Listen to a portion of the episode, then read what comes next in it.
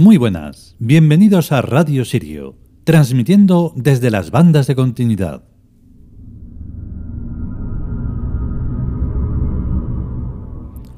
Seguimos hoy con el libro de Redenet y con un capítulo que está como el día, por lo menos en estos centros eh, de España.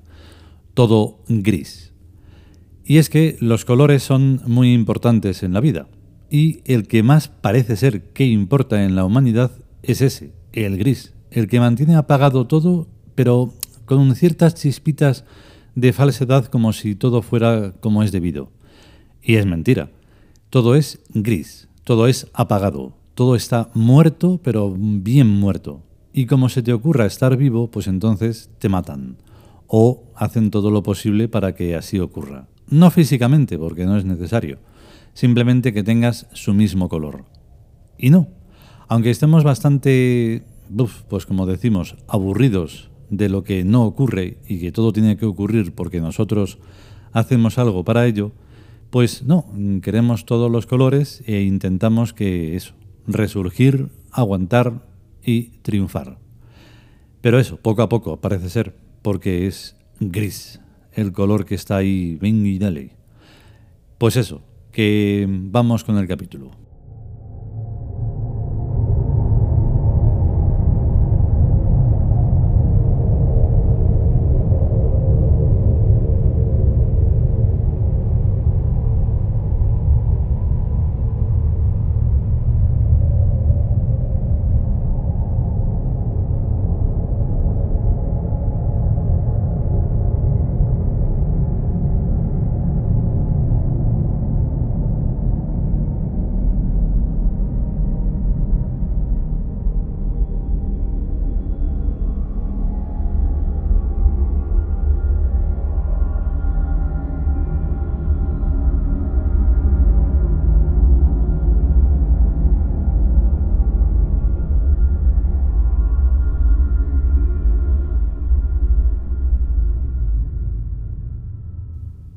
Libro de Renenet.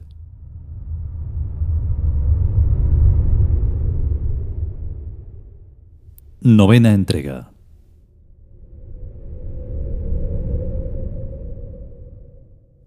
Gris.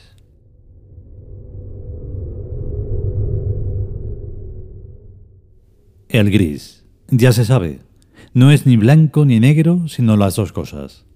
Es un color elegante para varones porque no compromete, permaneciendo en un sí es no, en neutro e inocuo, pero con perspectivas. Y sobre todo, desde la invención del hierro, el acero sugiere dureza y algo como mineral que recuerda vagamente una estatua con virilidad circunspecta, y no como las sotanas, que eran virilidades muertas. Cuando el cielo se cubre de gris, hay atonía, sordina, bisbiseos. Puede soportarse pensando que es transitorio, algo así como un mitin.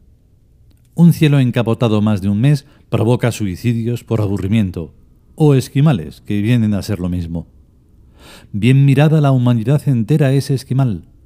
Se pasa un largo invierno como de noche, trabajando como de noche a duerme vela, y un corto verano haciendo tonterías. Es gris y sin imaginación porque su cielo está encapotado. Por eso, el buen desencapotador que lo desencapotare, buen desencapotador será.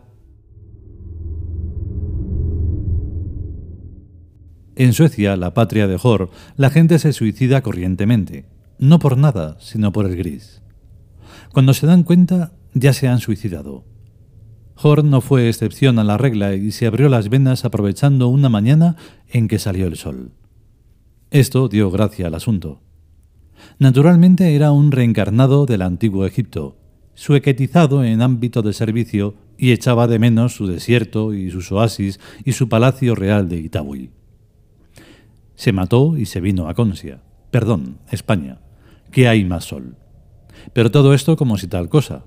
Faraón en el exilio vivía con sencillez.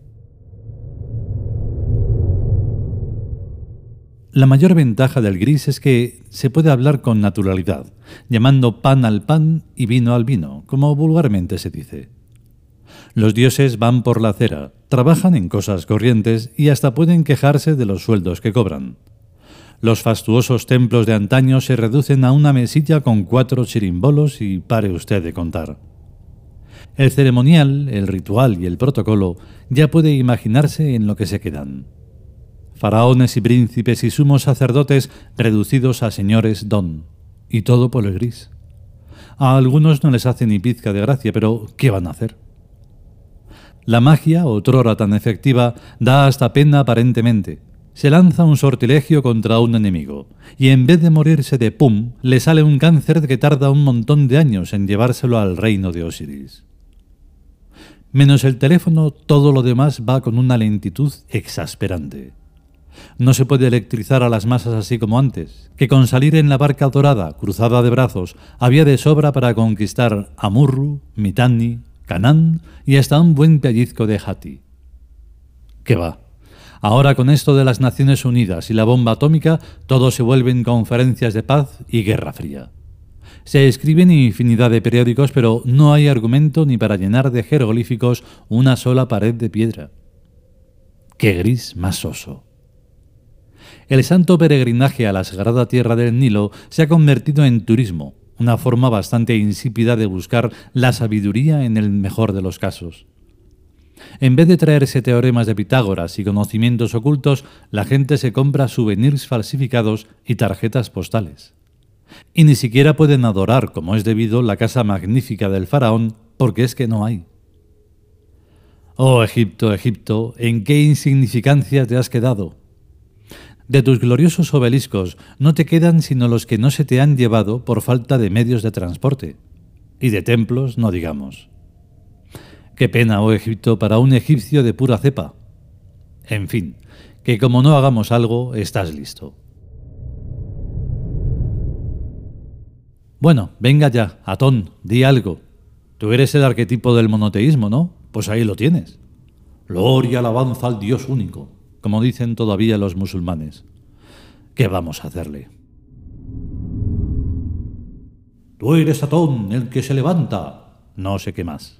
Cuando tú te elevas en el cielo los animales se despiertan. Tú, Atón, el único, tú les das la vida. Y cosas así. No te enfades porque el himno está saliendo manguilacio. Es el gris. El gris que encapota al mundo cuando un dios se queda solo y aburrido. Oh Atón, tú te levantas. Bueno, ya estás levantado, ¿no? Ahora acuéstate. Cuando tú te acuestas en el horizonte occidental, los animales duermen. Ahora ni eso, porque las granjas tienen instalaciones eléctricas para aumentar el rendimiento. Ea, ya está, Atón, tú tranquilo. Tienes tu himnito, tienes tus devotitos, tienes tus cositas, a dormir. Que si no te duermes, no te admitimos en el panteón tebano. Y viene el coco y se te come las estatuas a martillazos. Bueno, los discos. No, no, Coco, digo Apophis. ¿No ves que Atón se ha dormido ya? Anda, vete. Así, así. A ver si ahora que a este se le pasó el sarampión de las manías de grandeza, los dioses se animan y vuelven.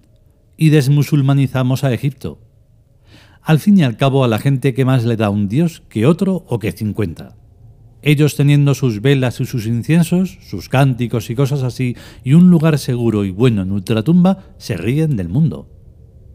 A más que con muchos dioses hay muchas más probabilidades. Y como es lógico, una mejoría en las ofertas de la libre competencia que solo puede favorecer al consumidor. Y en cuanto para el sacerdocio, imagínese la cantidad de nuevos puestos de trabajo. Un florecimiento fabuloso. Ahora con este cielo espiritual tan encapotado, no se ve bien, lo mismo que en el seno profundo de la noche hace falta tener mucha imaginación para visualizar aceptablemente los esplendores del mediodía. Pero luego ya será ella, palabra. Y no por nada, sino porque el subconsciente funciona con arquetipos, y las cosas son así. Por ejemplo, se coge una reja, se pone una fila de enfermos de 4 o 5 kilómetros. A cada lado de la reja se enciende un cirio para darle más ambiente a la cosa, y se hace que cada enfermo toque la reja. Por lo menos dos o tres se curan. La prueba está en el Ganges, que meterse ahí es como para coger una infección de todo. Pues la gente se mete y se refriega y hasta se bebe el agua y como si tal cosa, con la de lepra que hay en la India. Pues aquello es mejor que un sanatorio, estadísticamente demostrado. Es que la fe hace mucho. Claro, se dice fe, pero es lo que es. Arquetipos. Los arquetipos funcionan aunque ni uno en su vida haya oído hablar de ellos. Y este arquetipo de la curación milagrosa está metida en cada célula, o en muchas de ellas, como a tuerca. A lo mejor hace dos millones de años la gente no creía en estas cosas, y no había milagros. Pero esa labor meritísima de los brujos y hechiceros, inculcando día tras día en las mentes cerriles de sus contribales que haciendo esto y lo otro pasaba aquello y lo de más allá, terminó por convencerlos tan a fondo que realmente pasaba.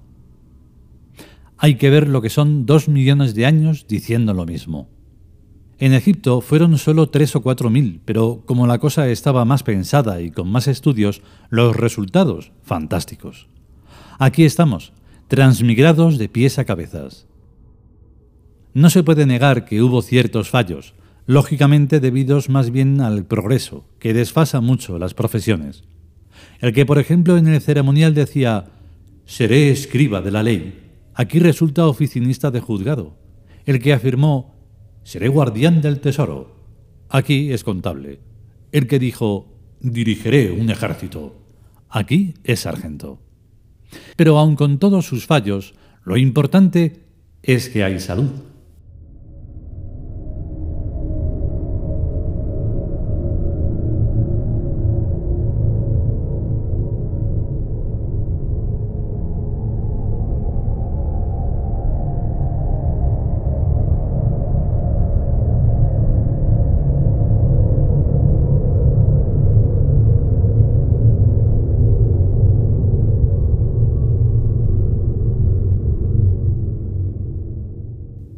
Y hasta aquí el capítulo gris del libro de Renenet.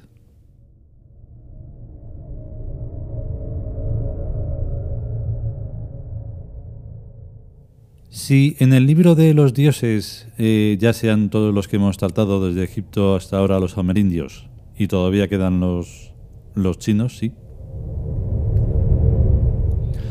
Eh, decimos que se trata de un libro que es de 2008, este libro de Renenet, que no lo hemos indicado porque eh, no importa, pero solo es como un dato interesante, está escrito en los años 60.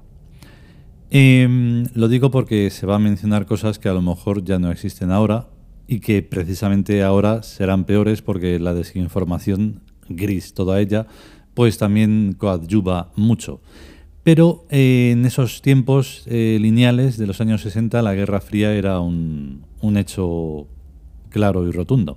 Ahora también, ahora es una guerra, mm, no es una guerra fría, es una guerra así como caldosa, estúpida, tonta, que mantiene a todo el mundo gris y, y está ahí. Así que nunca se desfasa la cosa en cuanto a que describas el mundo humano, que siempre es eso, gris. Normalmente gris, y más gris. A ver si algún día se puede hacer blanco y ya no, ya no existe y ya ponemos los colores que deben de ser. Que si podemos y sobre todo si queremos volveremos con un nuevo capítulo. O bien eh, los amerindios o bien este del libro de Renenet. A estar bien. Hasta luego.